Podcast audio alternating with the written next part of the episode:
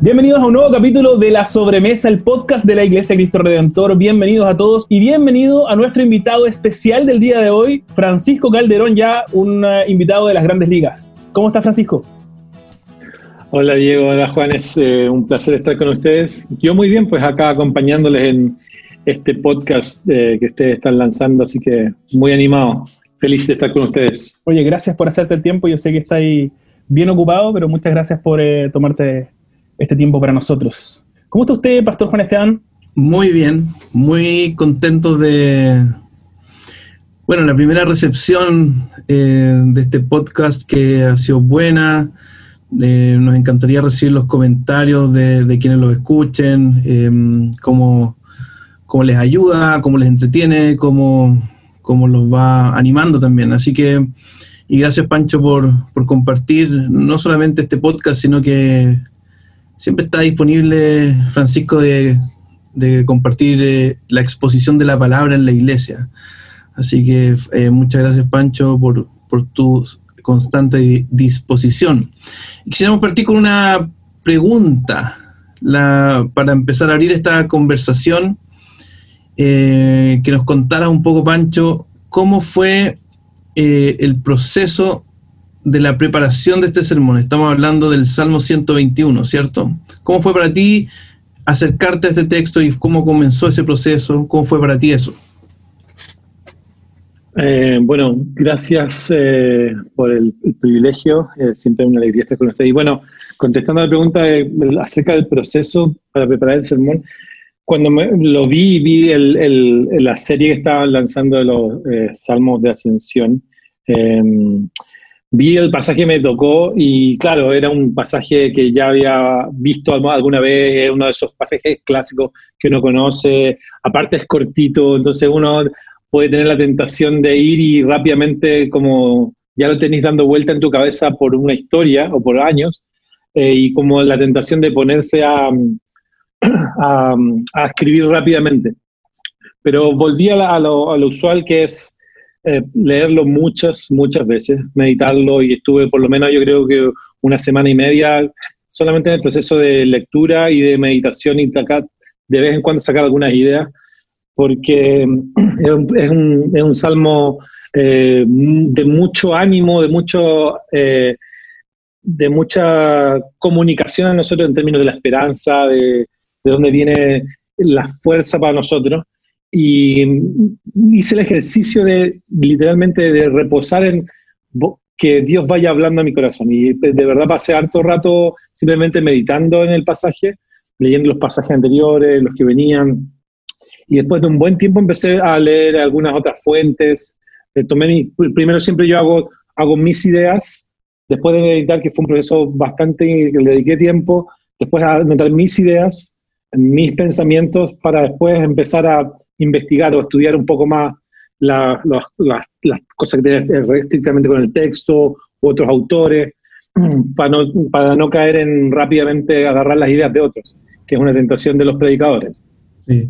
Oye, yo tengo que decir, eh, ya se lo había comentado a Pancho, que mm, este salmo es eh, bien conocido y mi, mi, abuelita en Concepción, mi mamá, escuchan los sermones de nuestra iglesia y hablé con ella ese mismo día en la noche y me alegró mucho porque habían escuchado el sermón. Mi, nona, que tiene 90 años, encontró muy bueno el sermón, así que escúchenlo ahí en YouTube. Em, y hice, y me, y me dijo, este salmo me animó mucho porque me recordó una canción. Y hay una canción muy antigua de este salmo, así que por mm, videollamada, mi nona y mi mamá me cantaron la canción del Salmo 121, pero por amor a los que nos están escuchando, no la voy a cantar. Pero es, es un, salmo súper conocido. Muchas gracias, Juan. ¿eh? Muchas gracias. de nada, de nada. A lo mejor al final eh, la puedo cantar. Vamos a cantar. Ah, claro, y ahí la edito yo y la, lo bajamos, una, una, mejor versión, mejor. No, pero ¿sabéis que lo que comentáis es clave? Eh, es uno de esos pasajes que hay, yo también en la iglesia que yo venía cantábamos mucho esta canción, es un himno antiguo, pero súper potente eh, para momentos de desánimo o para momentos de angustia. Eh, esta canción de Alza de mis ojos a los montes, donde vendrá mi socorro? Mi socorro viene de Jehová, que hizo los cielos y la tierra. y es hermoso y tiene esa como melodía un poco hebrea, esa sonoridad. Eh, y me acordaba también, eh, mientras hacía el, estaba ese proceso, lo que se me venía, como tu abuelita, se me venía todo el rato solamente la canción, mm. canción. Y eh, trataba de leerlo, pero lo leía como con, si estuviera escuchando la música. Y me acuerdo y, que hace algunos años atrás un teólogo bien importante, lamentablemente estuve tratando de acordarme quién era, y decía la importancia de tener buenos cánticos, sobre todo pensando en los niños, o cuando estás formando a la gente en la fe, que los lleven a, a los momentos claves, eh, a los momentos de dificultad, a los momentos de prueba, de angustia. Eh, nuestra teología a veces se va a resumir en lo que repetidamente cantamos. y la importancia de tener ese tipo de cánticos que te recuerdan eso. Eh, que tal vez lo aprendiste mecánicamente, hoy día tal vez musicalmente, digamos, es, irrelevante, aunque lo, lo, cuestionaría, pero la profundidad que tiene ese repetir la palabra de Dios, que es un concepto bíblico tan importante en términos de la enseñanza, del entrenamiento, del aprendizaje, de repetir la palabra de Dios una y otra vez, cómo eso va quedando en el corazón y va marcándote. Independiente de, o sea, hemos escuchado seguramente varias personas, historias de personas que han estado en la fe y después han tenido momentos de dificultad o se han alejado, mm. y lo único que se acordaban, o, la única eh, acercamiento a la teología que tenían, era volver a escuchar la música de canciones antiguas que les recordaban, o que escuchaban en la escuela dominical o que escuchaban en la iglesia, que era la única apreciación teológica que tenían y que los hacían volver a Cristo. Eh, entonces, todo el rato con esa canción en la cabeza que fue eh, de mucho ánimo. Y tomo la idea de, tu abuelito. Oye, es, es, bacán la canción y yo creo que en general estas canciones, también estos salmos, que nos recuerdan que de alguna manera las canciones son como un mensaje, como, una, como un sermón, ¿no?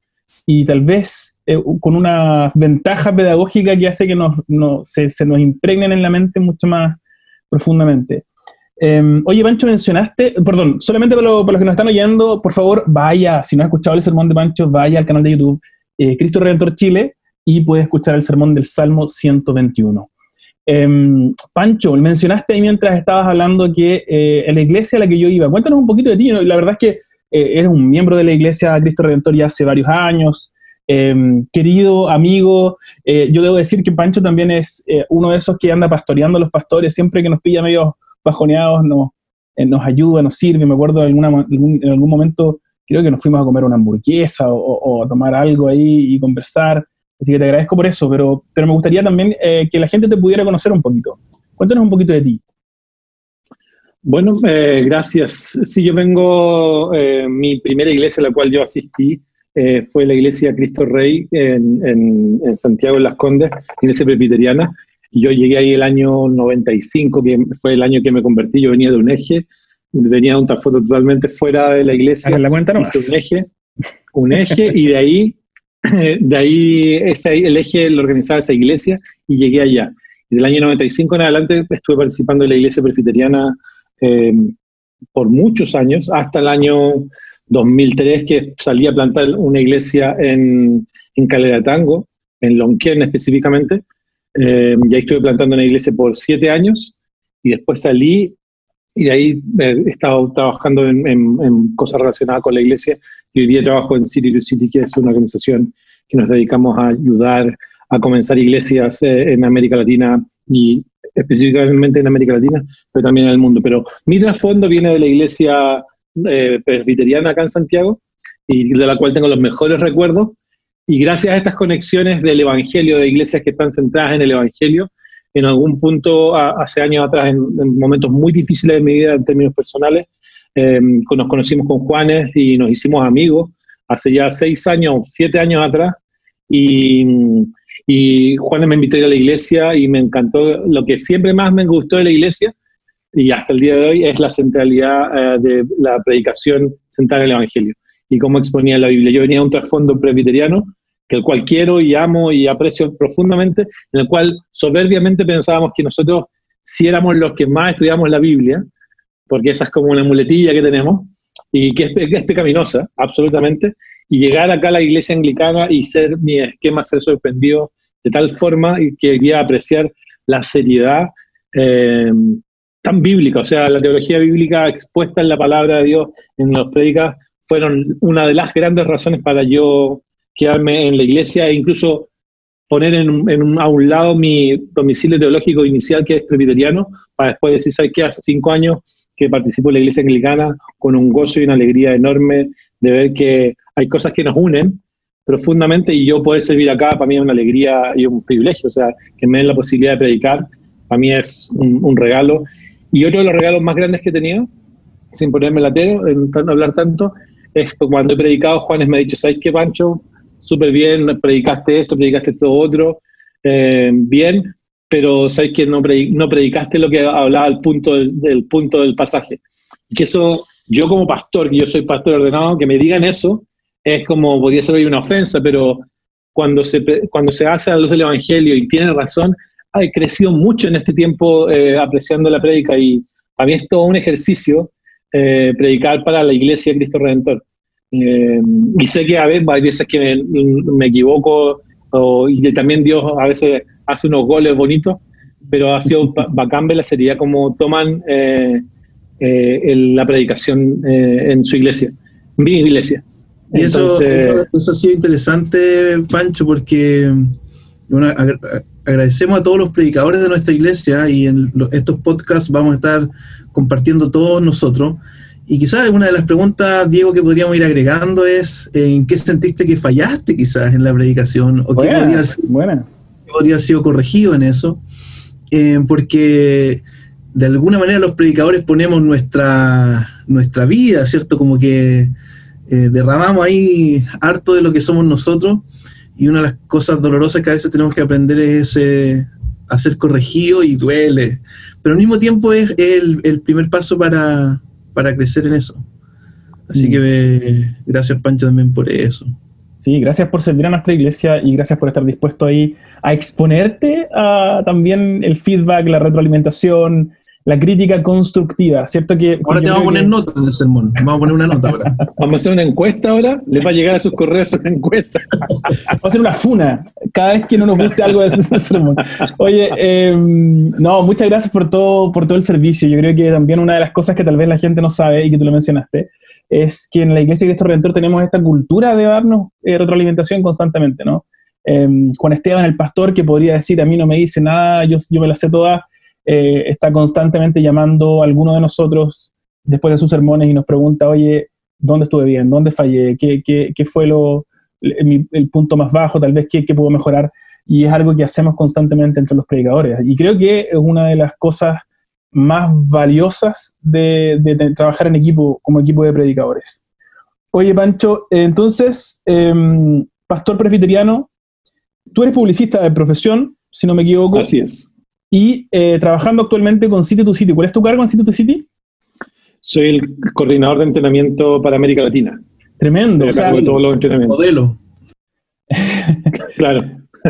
Em, entonces, eh, básicamente te dedicas a entrenar pastores, plantadores de iglesia, eh, entrenadores de aprendices ministeriales, etcétera. Tremendo, tremenda joyita eh, que tenemos un privilegio de tener en nuestra iglesia eh, Cristo Redentor. Pancho, para poder avanzar ahí con el tema del texto bíblico, ¿cuáles fueron las ideas principales del texto y cómo fue que llegaste a ellas?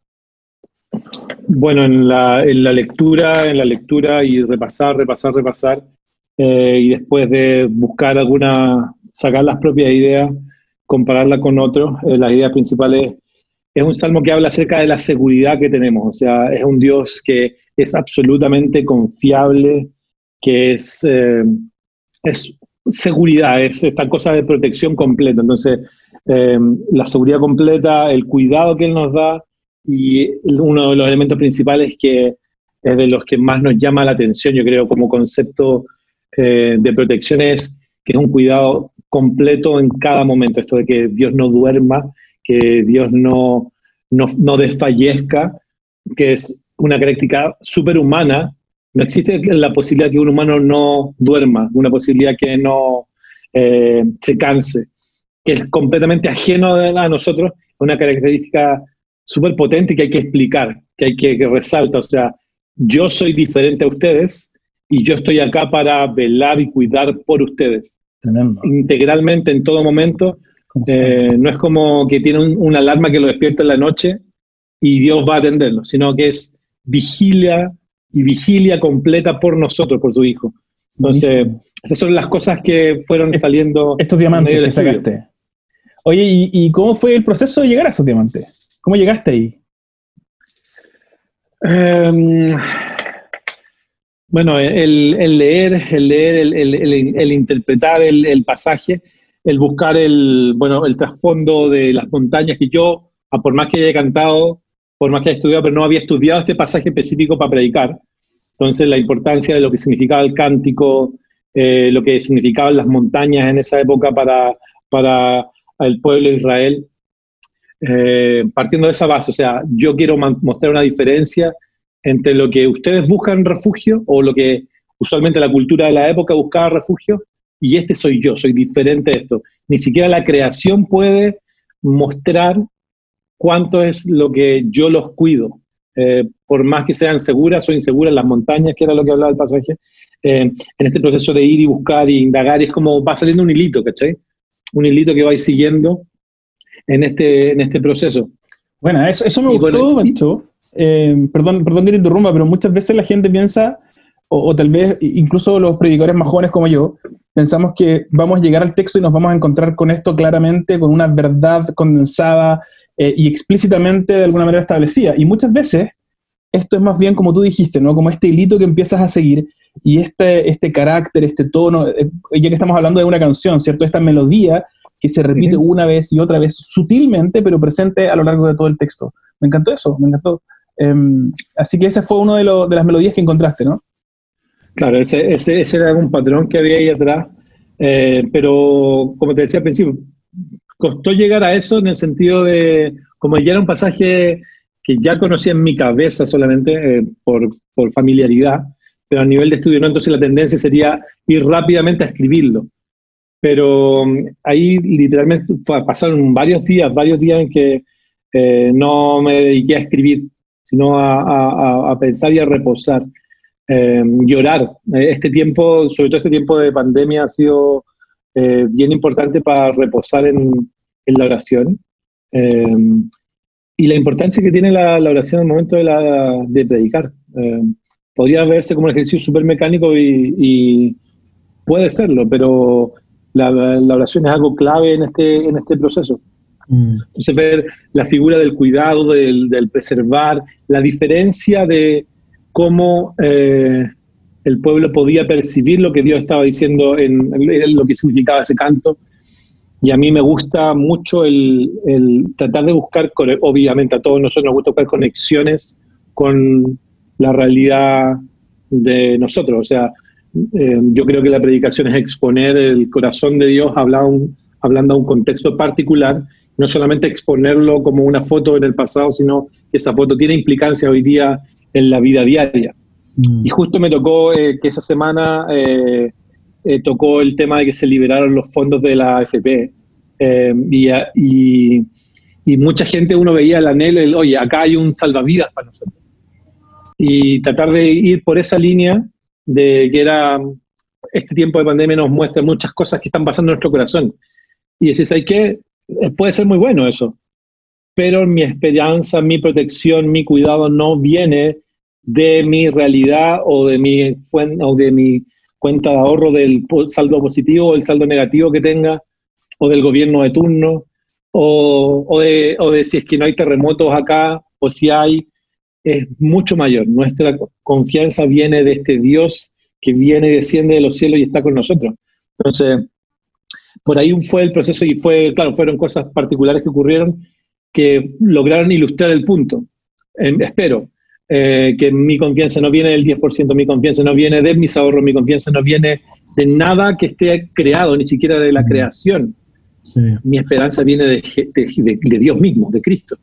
Así es. Oye, Pancho, eh, sí, son verdades profundas y, y, grandes, ¿cierto? Grandes. Eh, ¿Tuviste alguna dificultad en el proceso de preparar este sermón?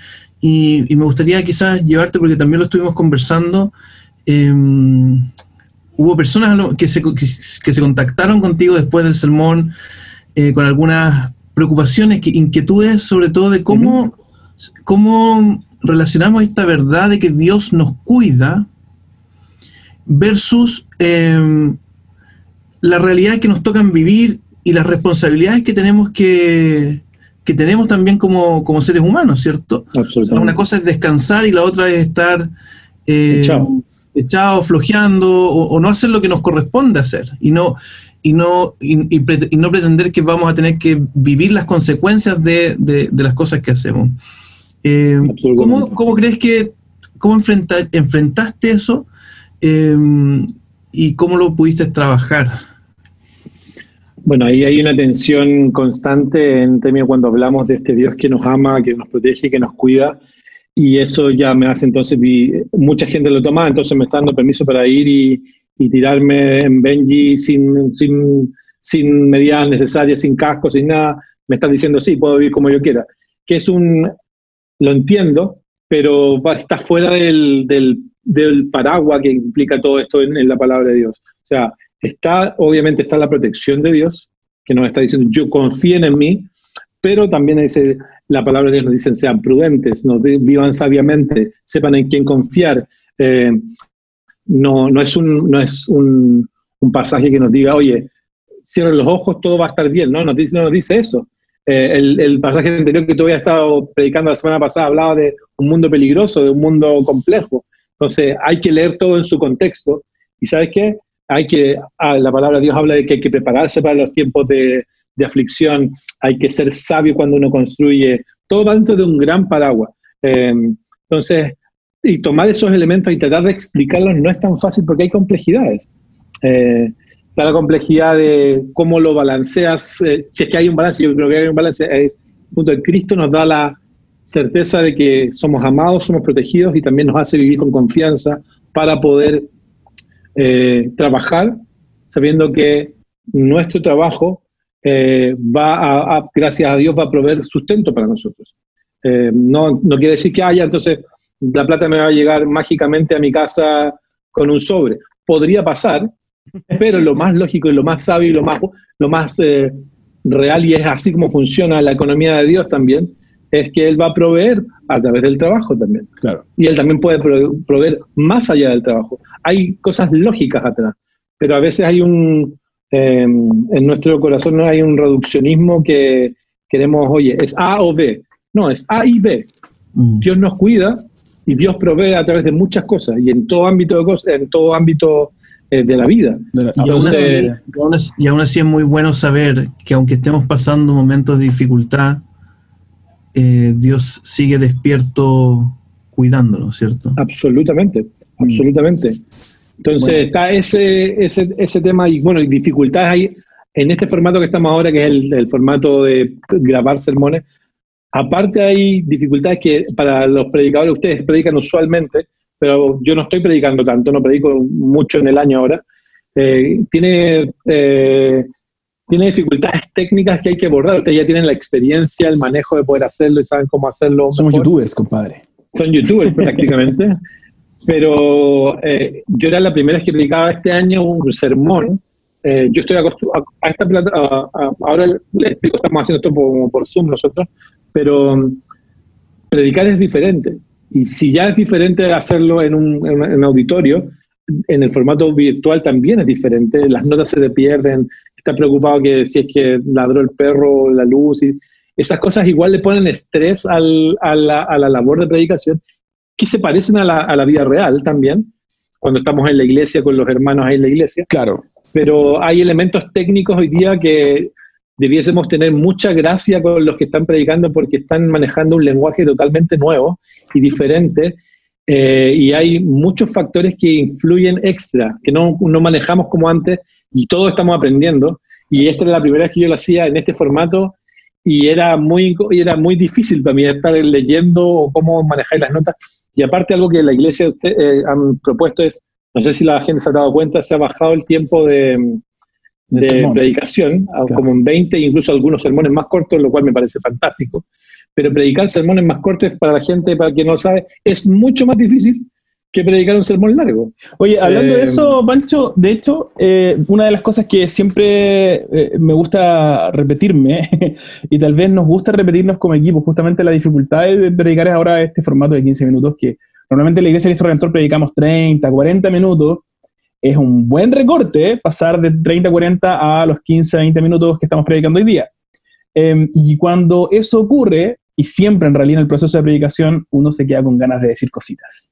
Me gustaría saber cuáles fueron esas joyitas que tuviste que dejar ahí en el mueble que tenías atrás con los libros que estamos viendo. Eh, y tuviste que decir, pucha, esta no la puedo llevar hoy día para la iglesia, pero me encantó, la guardo, la tesoro ahí en tu corazón. ¿Cuáles fueron algunas de esas joyitas? Sí, a mí me hubiese encantado poder haber dado un poquito más de trasfondo sobre cómo fue la presencia de Dios en términos de cuidado y esta cosa sobrenatural que tenía con el pueblo de Dios en la nube, eh, en, el, en, el, en, exo, en, la columna de fuego, eh, para que se viera gráficamente la realidad de la protección de Dios y del que Él nos cuidaba, en, el Génesis, cómo se veía la protección de Dios y el cuidado, que es, es una historia constante y que hasta el día de hoy.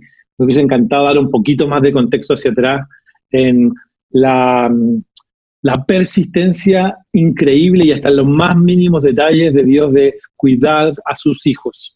Y eso sigue hasta el día de hoy. En eso yo creo, em, bueno, no, no, podemos echar el tiempo atrás, pero me hubiese encantado poder dedicarle tal vez más tiempo a, a eso de poder eh, dar ejemplos que están por toda la Biblia completa, de tapa a tapa, de cómo Dios cuida a su hijo, eh, al pueblo grande y también a personas individuales y están ahí anotadas en la Biblia como un testimonio de que yo soy el Dios del pueblo completo, de todo mi reino, de todos mis, hijos, pero también me tomo la molestia de particularmente mostrar mi protección. Eso me lamento un poco de no haberme metido un poco por ahí, pero bueno, qué bueno que tenemos podcast. Eso, eso, pensando en eso, Pancho, eso tiene que haber sido increíble, ¿no? El, caminar con Dios em, y ver la nube durante el día y la columna de fuego en la noche y... el maná. El maná. Todo lo que habíamos, estuvieron predicando hace un tiempo atrás también, todo lo que. Dormir, dormirte sabiendo que está ahí la presencia de Dios guiándote, despertar, mirar hacia el cielo y nuevamente está ahí. Em, ¿qué, experiencia tan o sea, Noé, em, José, eh, o sea, si, nos ponemos a ver con estos lentes de, oye, cómo Dios ha protegido a sus hijos, podríamos hacer series y series y series y series y ah, series de sermones. Oye, pensando en eso, eh, ¿cómo hay, hay algo que en la preparación y exposición de este sermón, ¿hay algo que tú aprendiste nuevo de Dios o algo que Dios te recordó que hace tiempo tú no ah, quizás hayas olvidado o lo, hayas dado por hecho? ¿Qué es lo que aprendiste o recordaste de tu papá celestial? Bueno, el hecho eh, fundamental de, esta protección de Dios que no duerme. Eh, por más que uno esté en el ministerio muy involucrado, eh, uno vive ansiedad. Este es un tiempo que ha, de encierro ha generado mucha ansiedad en muchos aspectos. Si tenéis trabajo, queréis, queréis cuidarlo, queréis preservarlo, incluso aunque esté en la iglesia. Puede sonar súper poco espiritual, pero nosotros también tenemos ansiedad y tenemos miedo de quedarnos tal vez sin trabajo o A, B o C, que es algo muy usual. y en tiempos complicados socialmente, que los diálogos y los, la cultura nos hace pensar, nos obliga como a mirar algo y mi corazón se pone inquieto. Eh, volver a esa verdad que la puedo eh, articular con mi boca, pero no necesariamente a nivel de corazón, de, ¿sabes qué? Dios es verdaderamente el que nos cuida. Independiente del escenario que vaya a venir en cualquier ámbito, es Dios el que nos cuida. Es Dios el que está ahí para preservarme, para decir, ¿sabes qué, hijo? Eh, yo soy tu protección. Em, y suena sencillo, pero es súper potente eh, creerlo y recordarlo eh, e intentar vivirlo. Yo soy el que te cuido, no es tu trabajo, no es tu orientación política, no, no, el que te cuida soy yo. No son las circunstancias, ¿cierto? Este Dios al que amamos y seguimos. Oye, Pancho, y siempre pensamos, me, encanta la expresión que se usa eh, tantas veces que Pablo usa, por ejemplo, para referirse a la predicación, como esta, este ministerio de, em, el, paracaleo que, tiene estos dos sentidos, ¿cierto? Por un lado, em, paracaleamos al, al, consolar, con el que es lo que estamos hablando, ¿cierto? Como nos pastorea, como que nos hace cariñito, Dios nos recuerda esta protección maravillosa que nos consuela en medio de la incertidumbre. Pero también a veces eh, este ministerio de la predicación tiene un rol que nos desafía, nos confronta con nosotros mismos. ¿Hubo algún área en el que sentiste que el texto el Salmo 121 te confrontó personalmente? O sea, creo que es súper eh, difícil eh, al estar viviendo todos un mismo evento, que es algo particular, eh, de contexto. Todos estamos viendo el mismo evento ahora, que estamos confinados, estamos en nuestras casas. no es como que tiras una, una, una afirmación desde el, desde, el, púlpito y le llega a alguno. Acá nos llega a todos lo que estamos, porque es un evento común que estamos viviendo, una circunstancia. Entonces, el apelar a la seguridad en un tiempo de inseguridad eh, te da un poquito de miedo también. O sea, ¿qué me van a decir de vuelta? Oye, ¿qué me está ahí? Están diciendo que si, si hablas de, oye, confiemos en Dios o nos cuesta confiar en Dios o ¿por qué me cuesta confiar en Dios? Todos nos vamos a ver apelados. Entonces, estáis tirando, entre comillas, una, una verdad que viene de la palabra de Dios que me apela a mí, pero está apelando a todos. Y podéis recibir de vuelta eh, si no predicamos eh, el Evangelio o bueno, la gente lo procesa como lo procesa, pero hay más posibilidades de que apriete donde duele. Eh, en, un, en, un, momento en el cual nuestra seguridad como ser humano está siendo, hay alertas. Y eso podría ser algo complicado de hablarlo. pero gracias a Dios creo que el pasaje desafía, o sea, nos desafía en términos de dónde ponemos nuestra esperanza, pero dice, ¿sabes qué? Pero nuestra, nuestra esperanza es una buena esperanza, es una esperanza segura, es, es más que una esperanza, es una certeza. Él nos cuida, no es una posibilidad de cuidado, es una realidad completa. Y tal vez en, y afirmar cosas hacia adelante, o sea, tal vez vivimos obviamente en un mundo inseguro y tal vez nuestra vida de aquí en adelante se pueda caracterizar por la inseguridad, pero Dios nos dice que esta no es la vida, la vida es cuando estemos con Él y, que este momento de inseguridad va a pasar para cuando tengamos plena seguridad absoluta cuando estemos frente a Él en su presencia. Hoy somos cuidados por Él, por su promesa, por lo que es la obra de Cristo, y somos preservados, pero aún podemos seguir sufriendo. Ahora, es un hecho, lo estamos sufriendo, pero esta no es nuestra vida. Nuestra vida es nuestra eternidad con Él.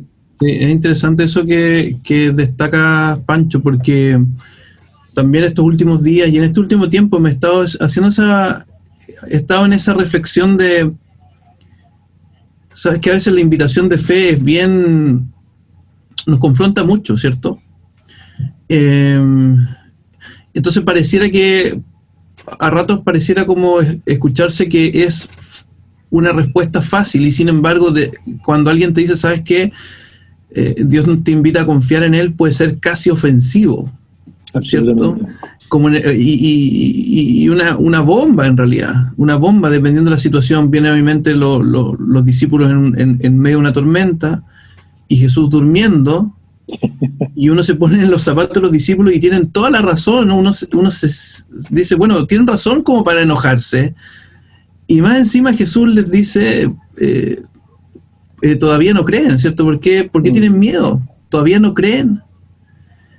Insensible. va a ser el diálogo que vamos a estar por un de acá hasta que Jesús nos llame. Y entonces es el, llamado a la fe eh, no es un facilismo. Cuando uno lo mira así, oye, ¿sabes que el llamado a la fe puede ser una tremenda, algo que nos vuela la cabeza, que, nos, expone, que, que, incluso podría llevarnos a enojarnos con Dios? decir, ¿cómo, ¿cómo me preguntas eso? ¿Cómo no voy a tener miedo? Y sin embargo la fe nos desafía, ¿cierto? Absolutamente. nos complica. Eh, y, enfrenta nuestros temores y quizás más rabia a veces nos puede dar cuando nos enfrenta a los temores. Pero lo bueno es tener, eh, incluso es válido tener esas dudas. Claro. Eh, la, gracia de la relación que tenemos con Dios es que a veces pensamos que no puedo, no me doy permiso a tener ese tipo de dudas o ese tipo de cuestionamientos. Si es que llegase a pensar eso, quiere decir que no confío en Dios, entonces mi seguridad no está en seguridad, No, eso, por eso Dios arregla esto de la forma de decir, yo les estoy proveyendo seguridad a ustedes. Y la seguridad que ustedes pueden acceder no depende nada de eh, lo que ustedes hagan. Yo he decidido preservarlos. Ustedes son mis hijos. Y vivir eh, en, esa, en ese sentido. Eh, pero claro, como tú dices, puede ser muy ofensivo hoy día. aunque tengas años en la, en la fe, puede ser muy ofensivo. Y eso es lo que también conversamos en el podcast anterior, que si alguien no lo escuchó también puede escucharlo. Ese fue el primero, el beta. de lo, de lo lindo que es poder leer los salmos y darnos cuenta que, nos podemos acercar con, con, total honestidad a Dios, ¿cierto? Em, con todos nuestros temores, tal como somos, nuestras dudas, em, y no con un formato, ¿cierto?, de religioso perfecto, em, sino que también, y eso falta más en la iglesia también, esa honestidad esa cruda honestidad eh, con nuestra relación con el Señor y, entre nosotros también.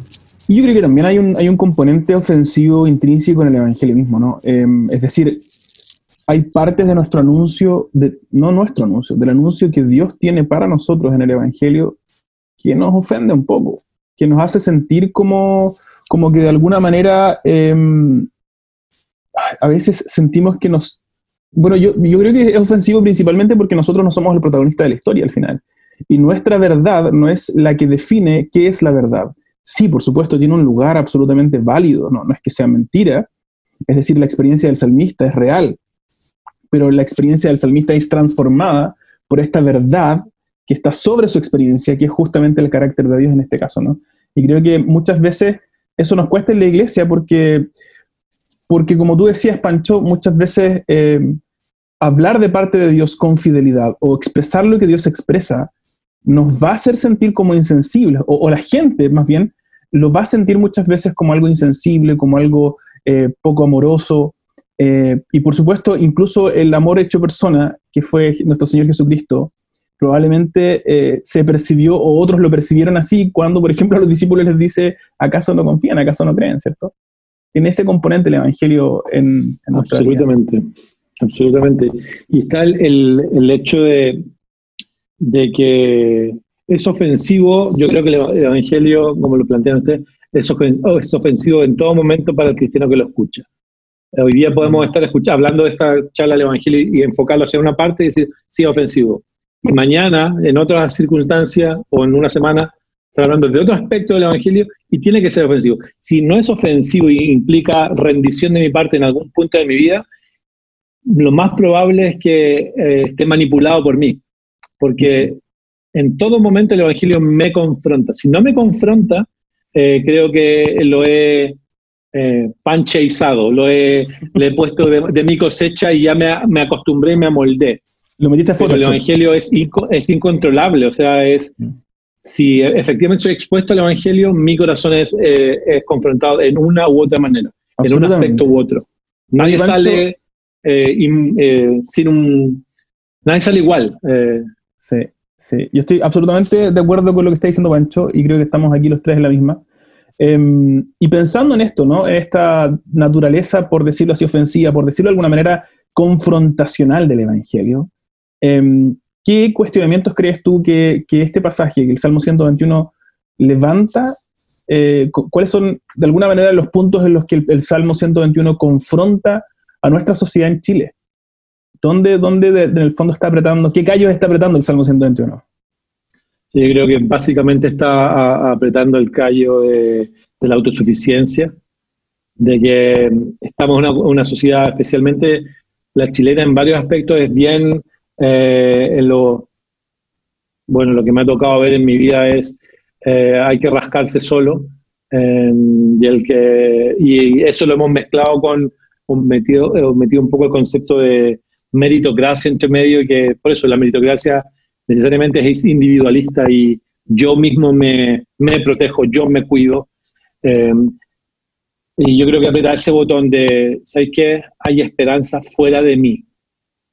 Buena y en una sociedad altamente tecnificada, eh, altamente comunicada, eh, con en, algunos sentidos, o por lo menos en el contexto donde está la iglesia, con algún grado de desarrollo mayor en varios aspectos, eh, esta cosa de, de que hay algo fuera de ti que puede eh, redimirte o puede de verdad protegerte, es algo que es bien ofensivo. Mm. Em, y sin embargo, suena como, o sea, me estoy poniendo los, los zapatos de alguien que está desesperado, tal vez, eh, y, y, he estado en la posición, entonces no creo ser insensible al decirlo, pero em, he estado sin pega, he tenido que sacar, repente hacer lo que no me gusta hacer por un sueldo que no me gusta, em, y en esas circunstancias, me imagino que no es tan difícil ver un mensaje como hay esperanza fuera de ti, como una buena noticia.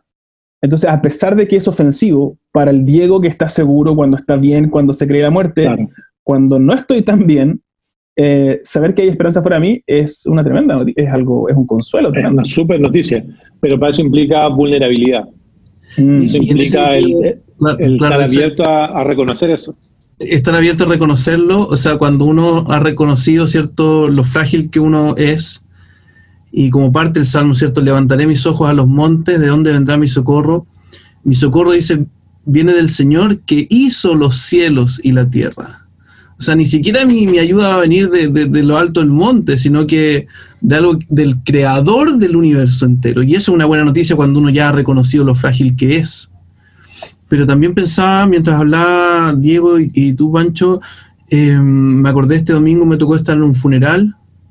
Eh, y, fue muy especial en un momento porque eh, cuando uno recuerda eso, ¿cierto? De las relaciones con la persona que partió, eh, y alguien ahí recordó algunas discusiones, algunas peleas, eh, el orgullo que viene con la pelea y, la, y el disfrute de la, de, la reconciliación.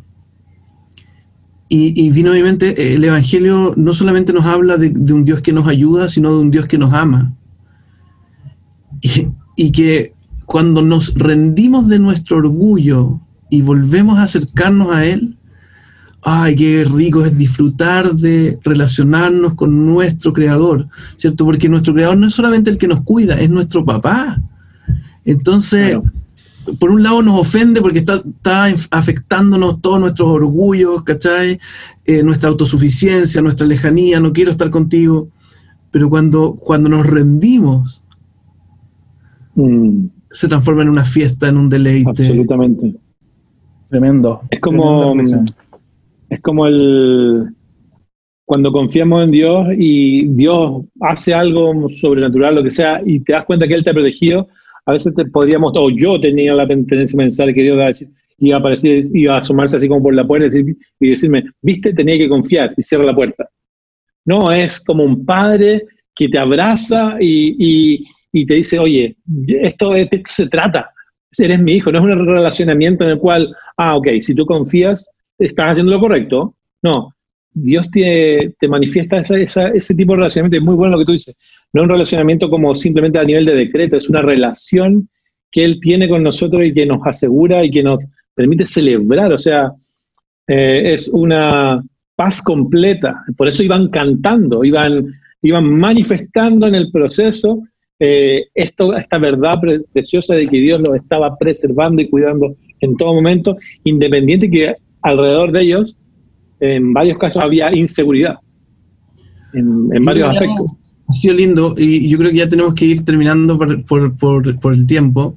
Em, voy, a, voy a ver si para el próximo podcast eh, tenemos la sorpresa ahí de mi abuelita cantando el Salmo 121. Sería increíble, ¿no? Yo, la verdad es que estaba tratando de hacer señas para que termináramos de manera de que Juanes no alcanzara a cantarnos. Porque dice, si, alcanza el tiempo para que cante, ahí sí que nos vamos a la B con, con el podcast. Oye, hermanos, terminamos con esta reflexión de la alegría de poder cantar de dónde viene la ayuda de aquellos que confiamos en Cristo Jesús. Así que al finalizar este podcast me encantaría poder leerles el Salmo 121, al menos el verso 1 y 2. A las montañas levanto mis ojos. ¿De dónde ha de venir mi ayuda? Mi ayuda proviene del Señor, creador del cielo y de la tierra. Muchas, muchas gracias, Pancho. Muchas gracias por acompañarnos hoy día. Gracias, Pastor Juan Esteban, una vez más por aberrar en esta locura del podcast La Sobremesa y nos vemos en la próxima semana con un nuevo episodio. Un abrazo grande a los dos y a todos los que nos escuchan. Chao, chao. Chao. Chao, chao.